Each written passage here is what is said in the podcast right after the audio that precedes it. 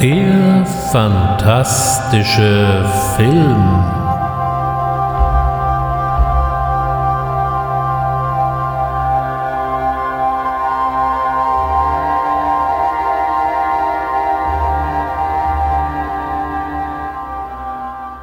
Herzlich willkommen zum fantastischen Film und heute möchte ich Sie zu einer Reise durch die seltsame Welt des David Cronenberg einladen, beziehungsweise durch die seiner fantastischen Filme. Wobei hier wird es schon mal schwierig bei Cronenberg.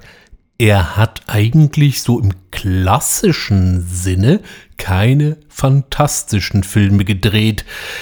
Das Übersinnliche oder auch so das klassische Gothic-Element, was wir gerade beim letzten Mal bei Mario Bava ja sehr stark hatten, findet bei Cronenberg so nicht statt. Er findet immer durchaus realistische und fast schon naturwissenschaftliche Gründe für das, was da an Seltsamkeiten auf der Leinwand geschieht. Wer also in erster Linie auf Geister, Teufel und Dämonen steht, der ist hier heute natürlich auch herzlich eingeladen, aber derartige Gestalten werden in diesen Filmen nicht vorkommen. Wenn es stattdessen Mutationen oder physische und psychische Veränderungen geben darf, der ist hier genau richtig. Schaut man so in die gängigen Foren, dann hallen einem so Schlagwörter entgegen wie Master of Body Horror oder eben auch noch ein bisschen lauter Ekelpapst. Das würde ich so nicht unterschreiben, denn Cronenberg, und das werden wir in den nächsten Minuten sehen, ist nicht unbedingt so ein ganz klassischer Genre-Regisseur wie vielleicht George Romero oder auch John Carpenter. Er ist in vielen Dingen einen anderen Weg gegangen. Aber fangen wir doch erstmal wieder ganz klassisch beim Anfang an. 15.03.1943 wird David Cronenberg in Toronto geboren als ein typisches Kind des kanadischen Mittelstandes. Darauf ist er übrigens noch heute sehr stolz. Sein Vater war Journalist, seine Mutter war Konzertpianistin, so dass er recht früh Kontakt mit Büchern und mit klassischer Musik hatte. Trotz seiner im Grunde jüdischen Herkunft wächst David areligiös auf und erfährt eigentlich erst in der High School von der jüdischen Religion. Auch ist er kein ausgesprochener Filmgeek wie sein Regiekollege John Carpenter, der ja schon frühester Jugend ins Kino rannte und dort sich von allen möglichen anderen großen Regisseuren hat inspirieren lassen. Aber ein bisschen nerdy ist er trotzdem. Er pflegt nämlich ein ausgeprägtes Interesse am Tod, was bei seinen Altersgenossen auf eher Unverständnis stößt. Dieses Interesse lässt sich vielleicht darauf zurückführen, dass der Vater relativ bald an einer besonders fatalen Form des Kalziummangels erkrankt, was mit einer extrem hohen Knochenbruchgefahr einhergeht. Cronenberg hat geschrieben, es wurde so schlimm, dass der sich im Bett umdrehen konnte und dabei dann auch mal gleich zwei Rippen brachen. Der Körper zerfiel also, während der Geist aber sehr wach und aktiv blieb. Der junge David beginnt 1963 an zu schreiben, und zwar Kurzgeschichten für SF-Magazine, die ihm allerdings so erstmal niemand abnehmen möchte. 1963 schreibt er sich auch an der Uni von Toronto für Naturwissenschaften ein, aber treibt sich dann doch eher ein bisschen mehr bei den Geisteswissenschaftlern rum und wechselt schließlich zur Philosophie. 1965 ist ein ganz entscheidendes Jahr. 1965 sieht er einen Kurzfilm eines Kommilitonen mit dem schönen Titel Winter Kept Us Warm. Und er ist völlig von den Socken, weil er sieht lauter andere Kommilitonen, die hier Schauspiel betreiben und der ganze Film wurde am Campus gedreht. Eine völlig faszinierende Erfahrung für ihn und er beginnt sich jetzt mit Kameras und Kameratechnik zu beschäftigen. Denn wenn so etwas ja möglich ist, dann ist er da jetzt völlig angefixt. 1966 legt er mit Transfer seinen ersten Kurzfilm vor. Der hat gerade mal 300 kanadische Dollar gekostet. 1967 folgt der nächste Kurzfilm From the Drain. Ein ziemlich surrealistisches und von Samuel Becketts absurdem Theater geprägtes Werk in dem sitzen zwei bekleidete Herren in einer Badewanne und unterhalten sich, und dann kommt eben aus dem Abfluss plötzlich eine Pflanze und stranguliert den einen. Naja, gut, ich meine, warum denn nicht? Immerhin ganz originell. Jetzt gab es in Toronto zu dieser Zeit keine wirklich ausgeprägte Filmszene und so war es natürlich sehr schwierig, irgendwelche Filme in dieser Form zu verkaufen. Also tat er sich mit ein paar Kollegen zusammen, das war Bob Fothergill, Ian Ewing und Ivan Reitman. Der dürfte uns wahrscheinlich noch am ehesten im Gedächtnis bleiben, hat er doch uns später solche lustigen Filme wie Ghostbusters 1, Ghostbusters 2 oder zum Beispiel auch die Twins mit Arnold Schwarzenegger und Danny DeVito geschenkt. Die drei gründeten also jetzt dann die Toronto Film Corporation und 1969 gab es dann den ersten 35 mm Film von Cronenberg, Stereo.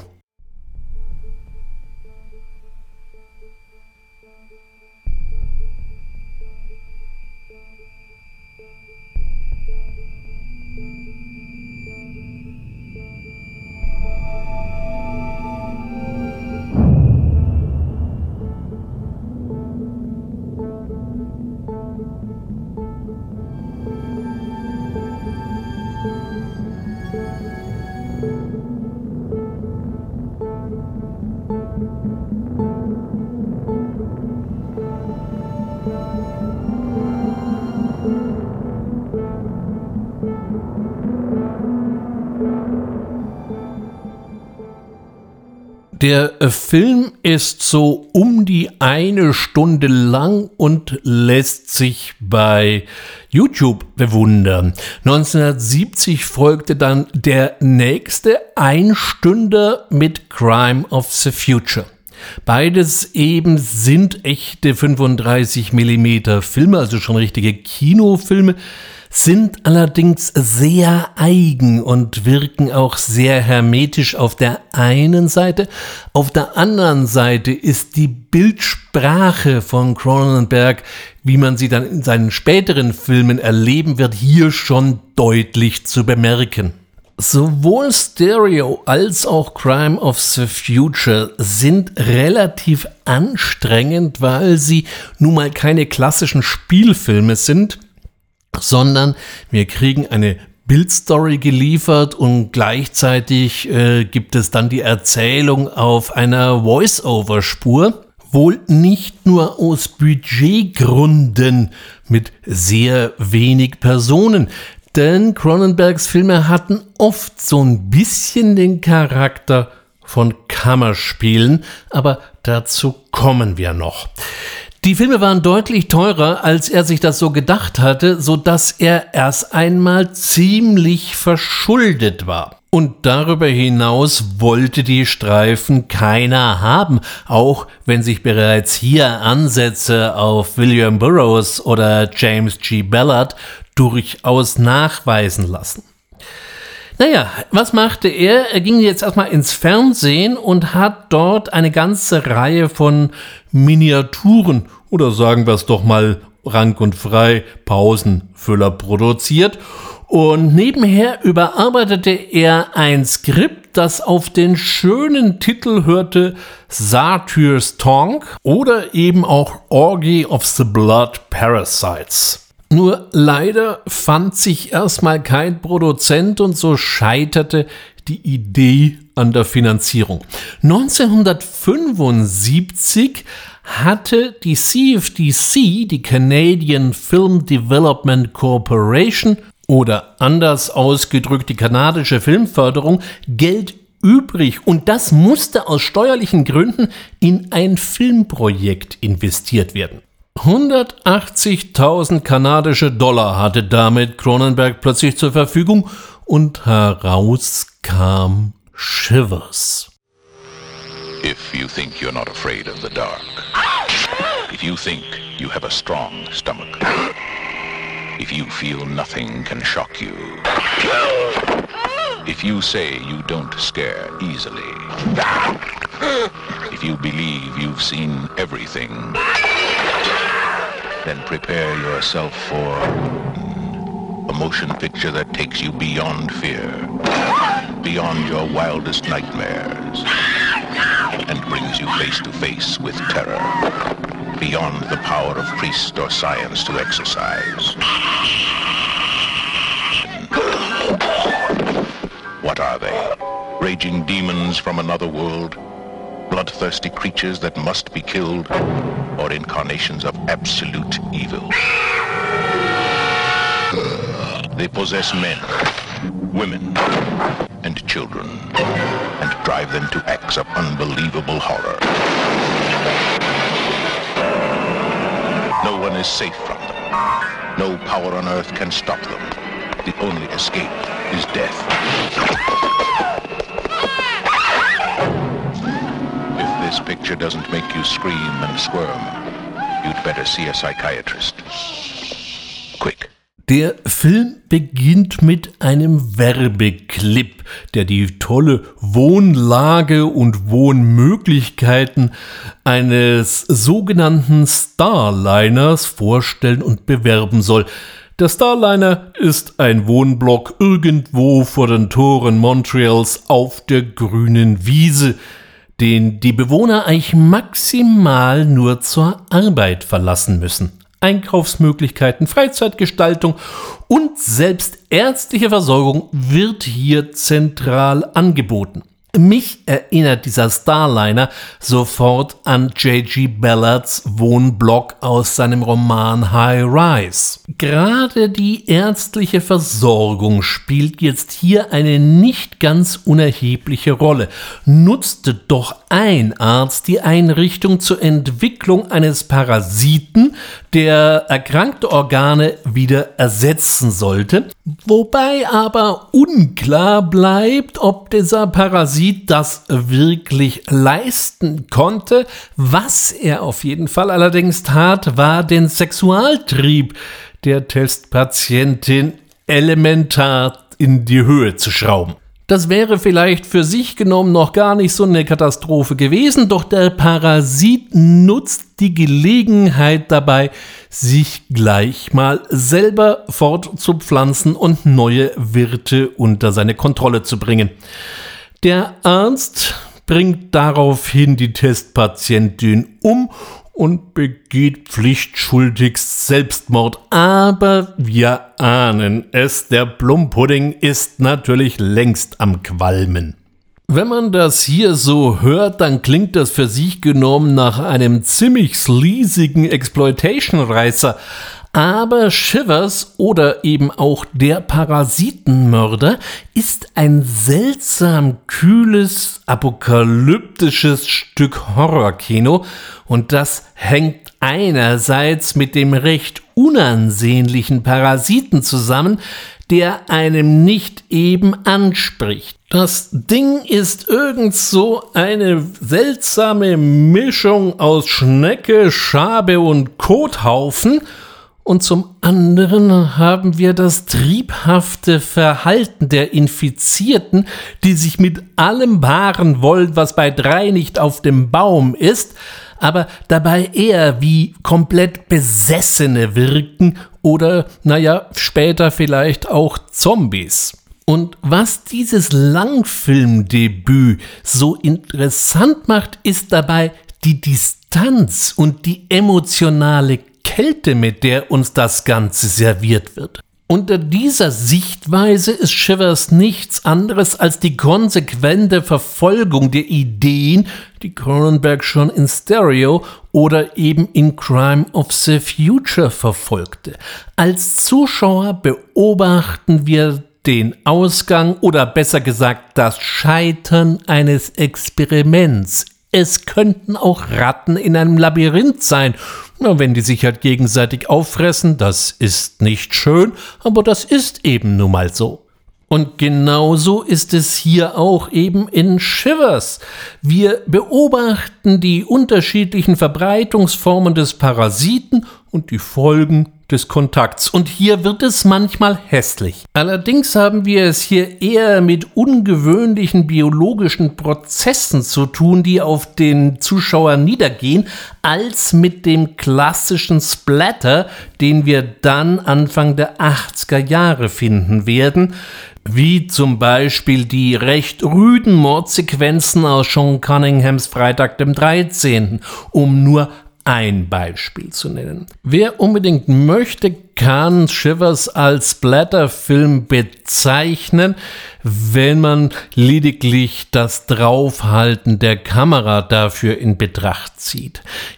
Ihm geht es allerdings nicht darum, jetzt damit selbstzweckhaft zu schockieren, sondern er sieht sich eher als Chronist der Ereignisse oder in diesem Fall eben einer Katastrophe. Auch begründet er hier eine eigene Kategorie des Horrorfilms. Wir haben es hier nämlich mit einem frühen Beispiel des apokalyptischen Films zu tun. Die Gefahr ist am Ende von Schiffers keineswegs gebannt und auf ein Happy End wartet man hier auf jeden Fall vergeblich. So viel mag ich an dieser Stelle verraten.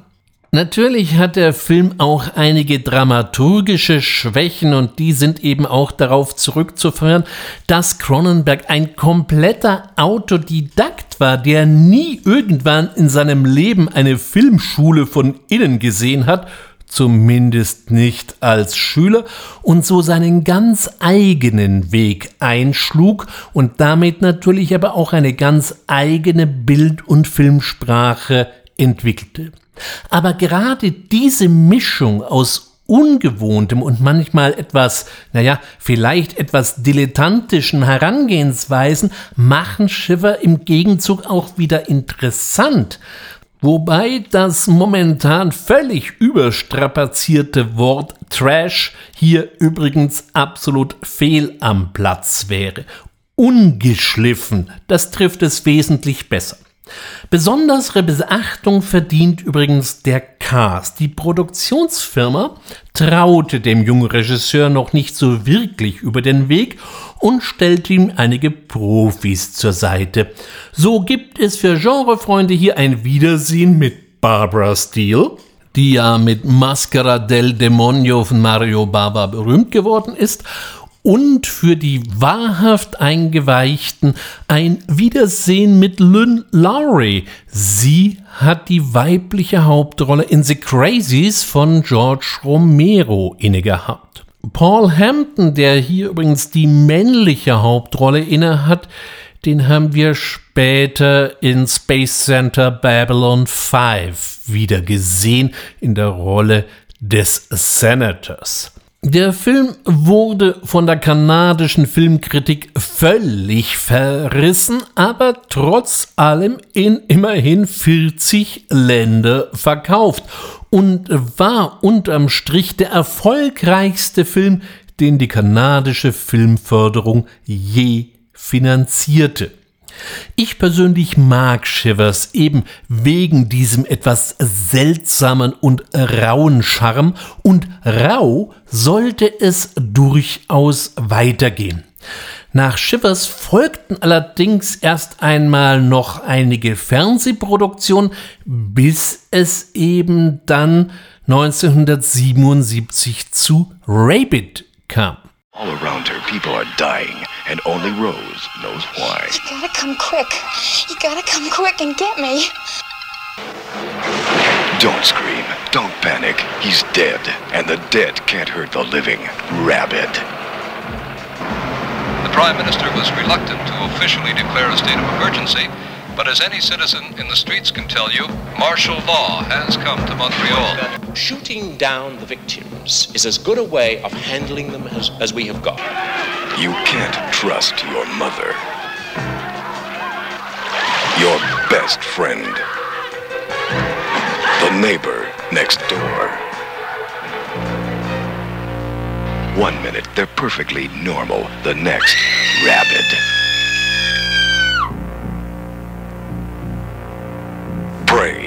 It doesn't happen to you. Von der Storyentwicklung knüpft dieser Film durchaus an Shivers an. Auch hier ist es wieder ein medizinischer Eingriff, der das dramatische Geschehen auslöst. In diesem Fall eine Hauttransplantation nach einem tragischen Motorradanfall. Nur dann entwickelt die Patientin in der Achselhöhle Ausgerechnet ein phallisch-vampirisches Organ, mit dem sie sich nicht nur vom Blut ihrer Mitmenschen ernährt, sondern auch noch bei denen eine Art Tollwut, Rabis, eben der lateinische Name, infiziert. Im Gegensatz zu Shivers ist Rabbit wesentlich actionlastiger und man sieht auch, dass hier Cronenberg noch deutlich zu lernen hat. Ich persönlich finde Rabbit eher schwach. Für mich wirkt hier vieles eher wie eine Fingerübung. Allerdings Rabbit gerade jetzt als schlecht zu bezeichnen, das würde der ganzen Sache dann doch nicht gerecht werden. Aber eine Sternstunde war der Streifen noch nicht. Interessant ist Rabbit unter filmhistorischen Aspekten, denn in Rabbit verstecken sich so einige Szenen, die später in Dawn of the Dead aufgegriffen wurden. Das liegt natürlich daran, dass wir hier auch mit einem apokalyptischen Horrorfilm zu tun haben und wir haben hier jetzt eben Tollwütige, die von Untoten gar nicht mal so weit entfernt sind in der weiblichen Hauptrolle als Vampirin. Sie ist nämlich gegen ihre eigenen Erreger offensichtlich immun, sehen wir Marilyn Chambers. Sie war zur Entstehungszeit ein durchaus bekanntes Werbegesicht, nämlich für die Waschmittelmarke Ivory Snow und auf der anderen Seite wurde sie auch bekannt durch eine Hardcore-Produktion, nämlich Behind the Green Door. Als dieser Pornoklassiker daraufhin dem Waschmittelhersteller Procter Gamble zu Gehör kam, entfernten sie mal schnurstracks ihr Bild von der Markte, was wiederum allerdings dem Interesse an dem Film deutlich steigerte. Cronenberg hatte wohl ursprünglich Sissy Spacek für die Rolle der Rose in Rabbit äh, sich gewünscht. Die fiel aber aus, einerseits wegen ihrer Sommersprossen, naja gut, aber auf der anderen Seite, und das dürfte wahrscheinlich das äh, härtere Argument gewesen sein, wegen ihres ausgeprägten texanischen Akzents. Chambers verkörpert hier das Schönheitsideal des All-American Girls eben zu dieser Zeit. Sie spielt die Rolle dabei durchaus ambivalent. Auf der einen Seite leidet sie und bezeichnet sich selbst als Monster, auf der anderen Seite scheint sie dann doch ihr neu erwachtes Sein durchaus zu genießen. Man kann über Rabbit denken, was man will, aber immerhin spielte er sieben Millionen Dollar ein und etablierte Cronenberg damit endgültig als ernstzunehmender Filmemacher. Interessant ist nebenher, dass Rabbit unter diversen Alternativtiteln firmiert. Einerseits wie Rabbit der brüllende Tod oder eben auch der Überfall der teuflischen Bestien. Beide Titel geistern in Deutschland immer noch herum. Während es bei Cronenberg beruflich bergauf ging, krachte es in seinem Privatleben. Er zerstritt sich mit seiner damaligen Ehefrau, es kam zur Scheidung und um einen ziemlich hässlichen Sorgerechtsstreit um die Tochter Cassandra. Die Frau hat sich dann einer Sekte angeschlossen und ist aus Cronenbergs Leben endgültig verschwunden. Seine Wut und seine ganze Enttäuschung ließ er in ein Drehbuch fließen, was auf seine Weise sein persönlichster Film werden sollte. Aber bis es soweit war, drehte er noch einen anderen Streifen, in dem Dragcar-Rennen im Mittelpunkt standen – Fast Company oder wie er in Deutsch hieß 10.000 PS Vollgasrausch im Grenzbereich. Die deutsche Fassung wurde 1991 erstmalig vom damaligen Privatsender RTL Plus ausgestrahlt und so klingt auch dieser deutsche Titel. You're lucky man. when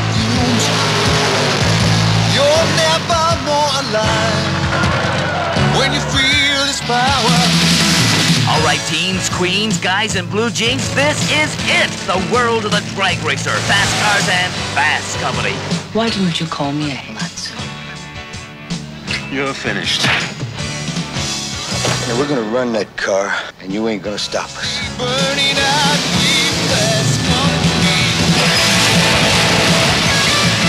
Don't go away, fans, because there's lots more coming right at you. It's criminal to keep a lover like you on the road for so long. You want to win. You can't stand still. Starring William Smith, Claudia Jennings, and John Saxon. Fast Company.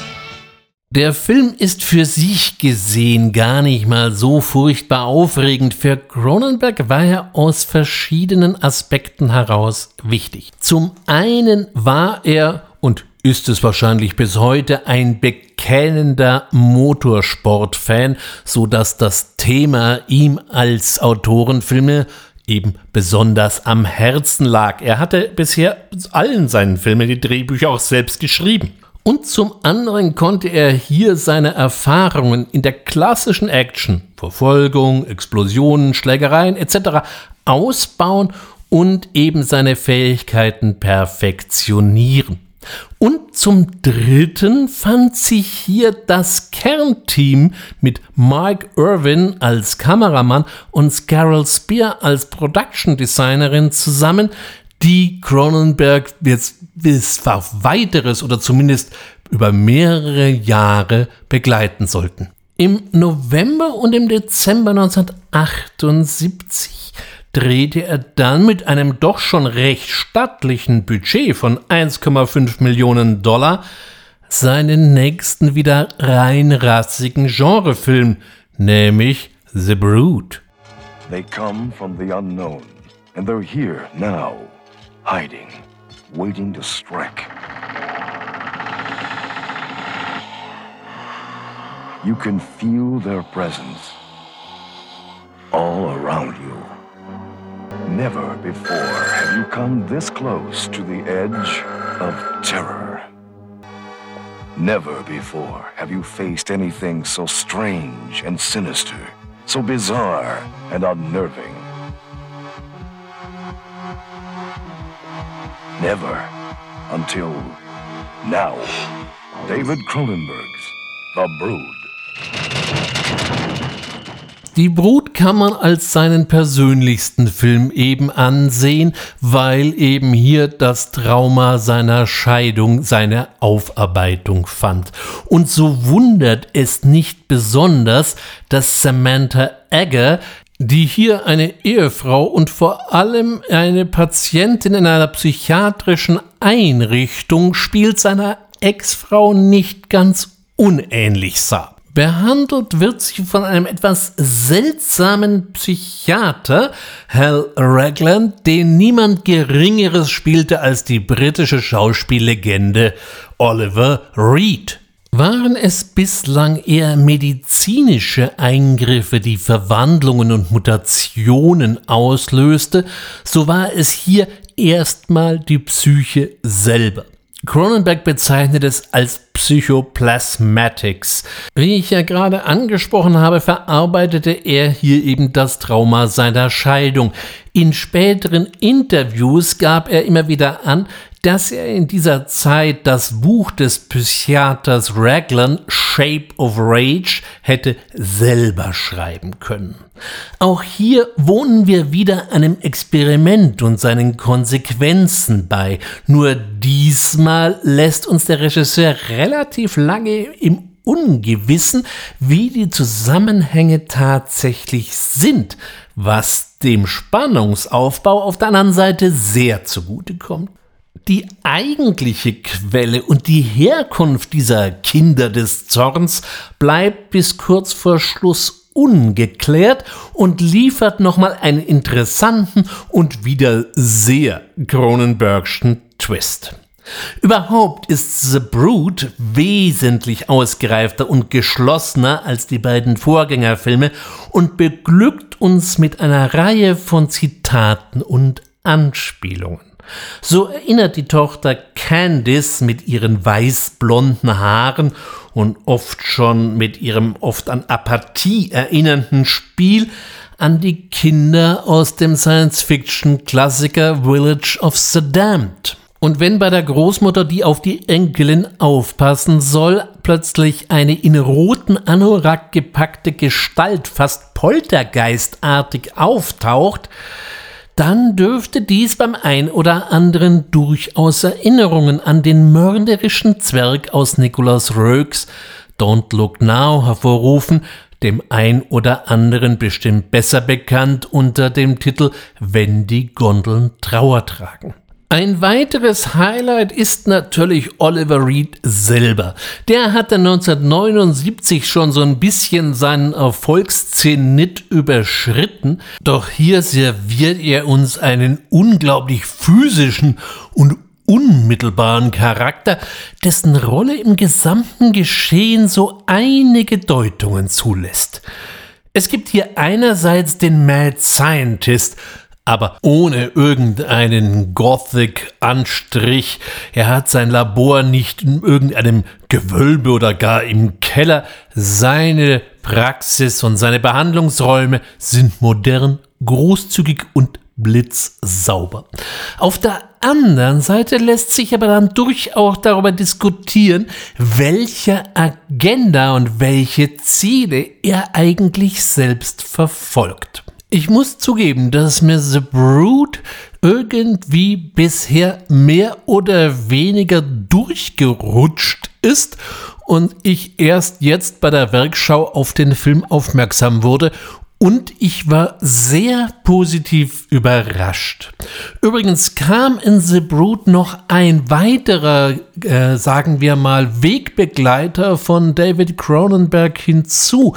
Hier hat erstmalig Howard Shore die musikalische Leitung übernommen. Manchmal wird Shivers, Rabbit und The Brood als eine Trilogie angesehen, dem kann ich bis zum gewissen Grad folgen, denn sein nächster Film hebt sich doch dann recht deutlich von den vorhergehenden ab. Auf der anderen Seite bleibt er seinen Ideen durchaus treu. Die Dreharbeiten für diesen Film begannen exakt ein Jahr später als The Brood, nämlich Ende 1979 und zum Beginn ja, da war das Skript noch gar nicht mal komplett fertig. Trotzdem sollte alles gut werden. Wir reden hier von Scanners.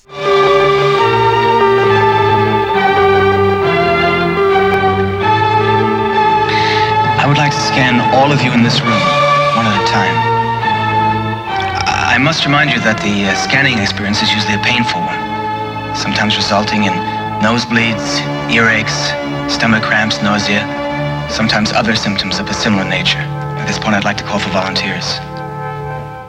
Kaum eine Szene ist ikonografischer speziell für das frühe Werk von David Cronenberg wie Scanners. Ihre Gedanken können töten. Dies war speziell in Deutschland die Werbezeile und wurde durch die Eröffnungsszene eindrücklich untermauert. Allein diese Eingangsszene, in der Michael Ironside in einer öffentlichen Vorführung seinem ja, ja eher unglücklichen Opfer im wahrsten Sinne des Wortes den Kopf platzen lässt, sorgte für einen fulminanten Erfolg an der Kinokasse. Dabei muss man bedenken, dass Scanners bei weitem nicht so blutig und gekröselastig ist, wie diese Szenige vermuten lässt. Der Film ist vielmehr ein Science-Fiction-Action-Plot, der vom Kampf von guten Scannern hier verkörpert durch Stephen Lack und Jennifer O'Neill auf der einen Seite und auf der anderen Seite von einem beängstigend brillanten Michael Ironside handelt. Die Idee mit den tödlichen Gedanken war dabei gar nicht mal so neu, sondern die hatte eigentlich schon Brian De Palma in The Fury hierzulande noch unter dem Titel Teufelskreis Alpha bereits mal angerissen. Cronenberg dekliniert nun den ganzen Themenkreis Telepathie und Telekinese durch und entwickelt dabei durchaus auch Gedanken, die seiner Zeit weit voraus waren.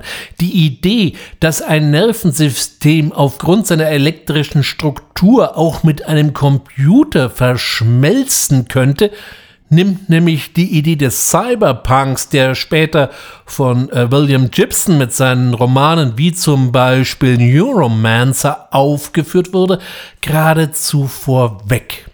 Scanner unterscheidet sich, was den dramaturgischen Aufbau angeht, von den vorangegangenen Filmen. Er funktionierte als Science-Fiction-Film und hat nicht mehr dieses beobachtende Element sondern es ist eher so ein klassisches Drama, was eben halt auch noch ein bisschen Pharmakritik mit hineinquirlt, nämlich das Medikament Ephemerol, was hier eine nicht ganz unbedeutende Rolle spielt, erinnert schon ziemlich stark an den deutschen Kontergan-Skandal. Außerdem liefert Scanners ein ja, ja, sagen wir mal, ein einigermaßen offenes Happy End ab.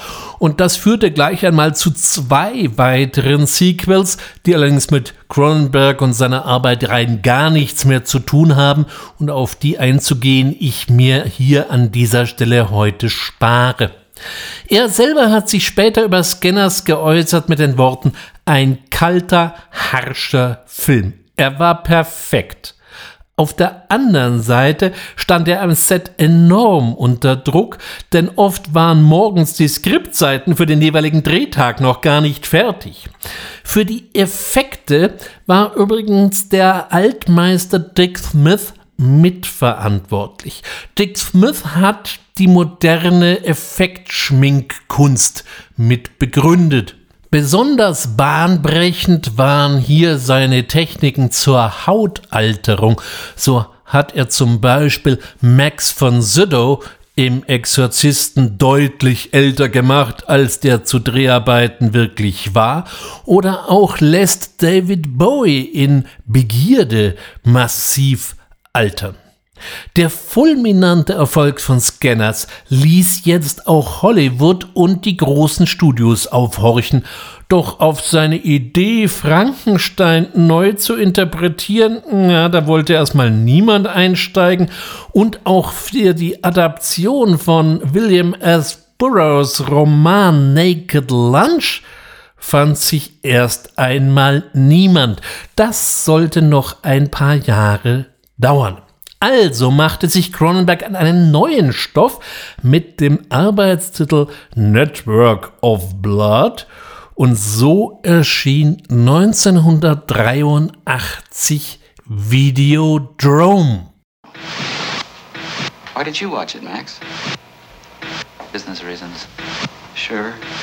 What about the other reasons?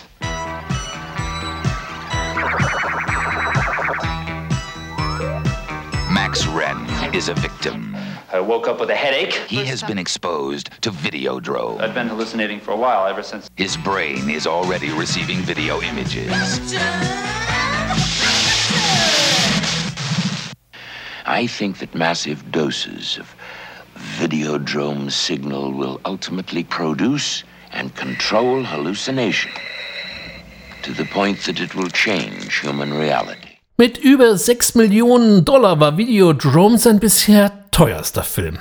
Und zunächst vor allem einmal ein krachender Flop.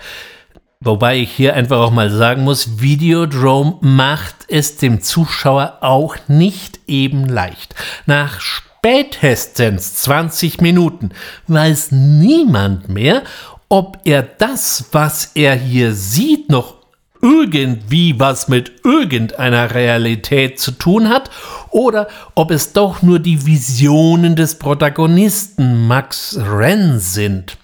Max Wren ist der Inhaber eines kleinen privaten Fernsehsenders und wurde gespielt vom aufstrebenden James Woods, der eben hier mit Soft-Sex-Filmen versucht, seine Kunden bei der Stange zu halten. Ich bitte darauf zu achten, nur bei der Stange, nicht die Stange zu halten. Als sein Techniker jetzt auf äh, ein verschlüsseltes Signal eines Senders stößt, der sich Videodrome nennt, ist er erstmal völlig elektrisiert, denn hier werden überhaupt keine Gefangenen mehr gemacht. Man könnte auch von einem Snuff-Sender sprechen. Aber nicht nur die Inhalte sind außerordentlich ungewöhnlich und sagen wir auch mal ungemütlich. Unter dem Einfluss beginnt sich Max physisch und auch psychisch zu verändern. Zumindest scheint es so den, den Bildern können wir zu diesem Zeitpunkt schon nicht mehr über den Weg trauen. In Scanners war die Welt noch einfach und in Ordnung. Da wusste man als Zuschauer, wer gut ist und wer böse und was wahr und was falsch. Und Videodrome ist hier ein zutiefst unsicheres Gelände, in dem nichts, aber auch gar nichts ist, wie es zu sein scheint. Darüber hinaus greift er wieder seine alten Ideen auf und lässt Gedanken zu Fleisch werden und belebt dabei auch diesmal mal gänzlich unbelebte Gegenstände wie Videokassetten oder gar Fernseher.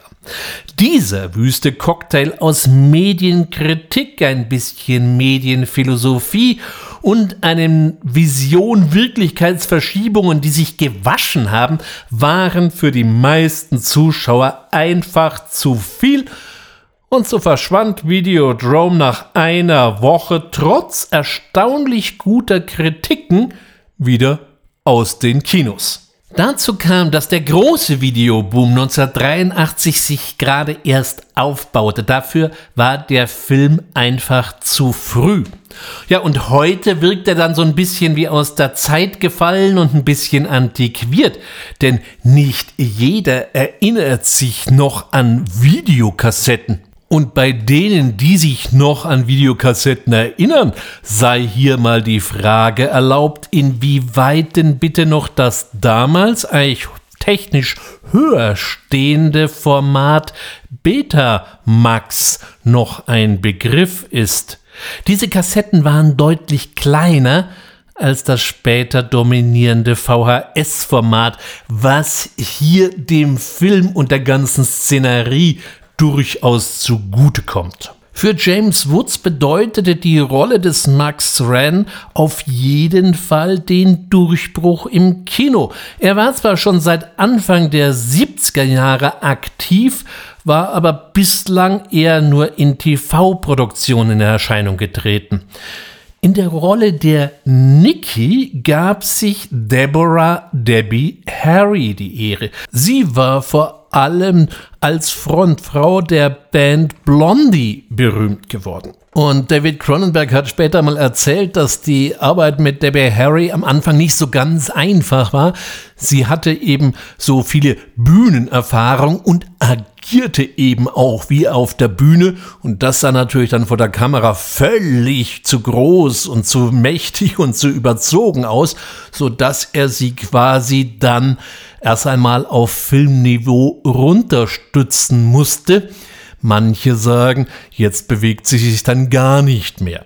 Rückblickend gehört Videodrome heute zu den absoluten Meilensteinen in Cronenbergs Werk. Übrigens, für die Make-up- und Spezialeffekte hatte er auch hier einen der ganz Großen der Zunft mit an Bord geholt. Hier hatte Rick Baker die Aufsicht darüber.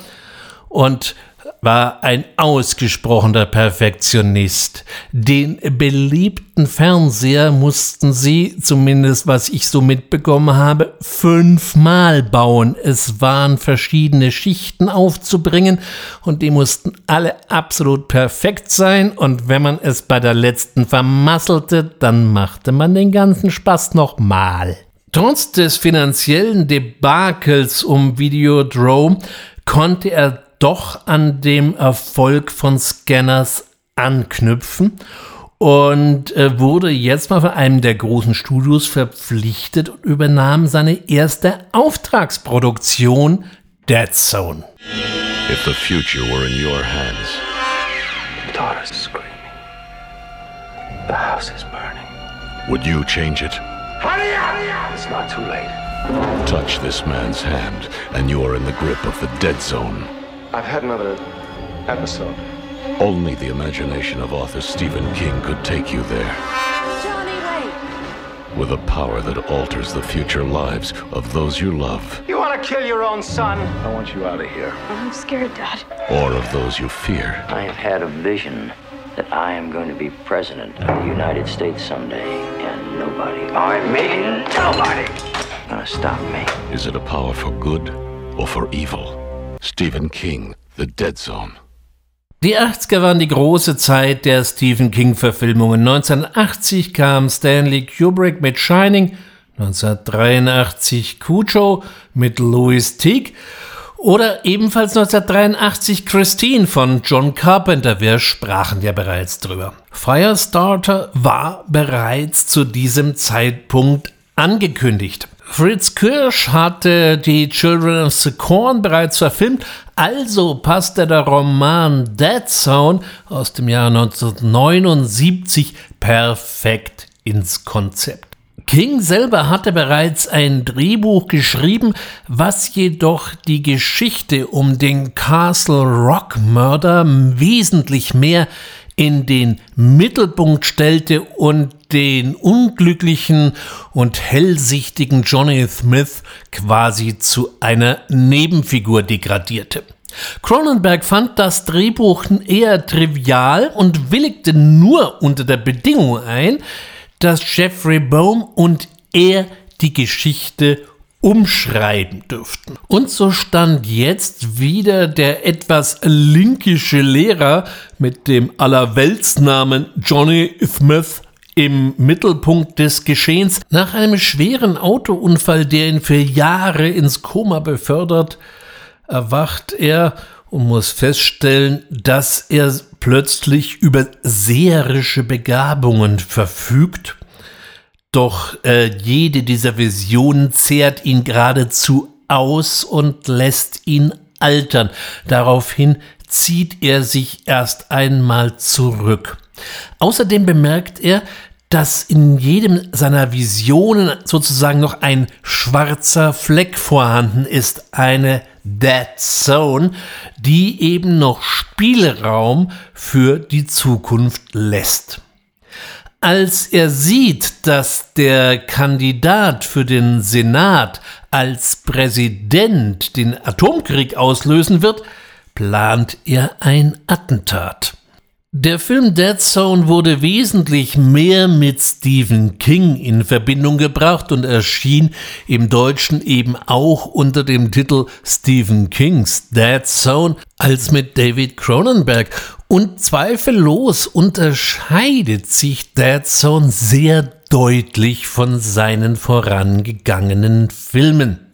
Diese Stephen King-Adaption kommt relativ leise und ziemlich melancholisch daher.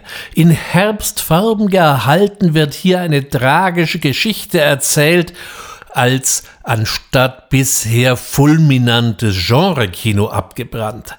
Spätestens hier wird klar, dass Cronenberg wesentlich mehr drauf hat, als einfach nur die Magennerven seines Publikums zu massieren. In der Rolle des hellsichtigen Johnny sehen wir Christopher Walken, der äh, hatte sich bereits bei Michael Ciminos Deer Hunter, der ist in Deutsch unter dem Titel Die durch die Hölle gehen bekannt geworden, oder auch in dem Western-Epos äh, Heaven's Gate einen guten Namen gemacht und bildete hier auch eine gute Figur. Ebenfalls übrigens 1983 und meines Erachtens völlig zu Unrecht vergessen, glänzte er in einer Rolle in Project Brainstorm.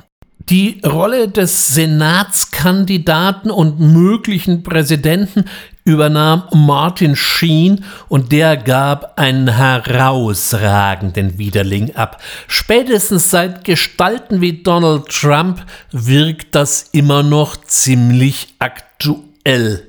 Weiterhin gab es noch ein Wiedersehen mit Tom Skerritt, der uns allen noch als Captain Dallas in Alien ein Begriff sein dürfte. Und in einer kleinen Rolle gab es wieder Peter Dworsky zu sehen, der in Videodrome den Fernsehtechniker spielte. Dead Zone ist vielleicht nicht unbedingt die spannendste Interpretation eines Stephen King Romans, aber mit Sicherheit eine der differenziertesten und feinsinnigsten Interpretationen und das will ja auch schon mal etwas heißen.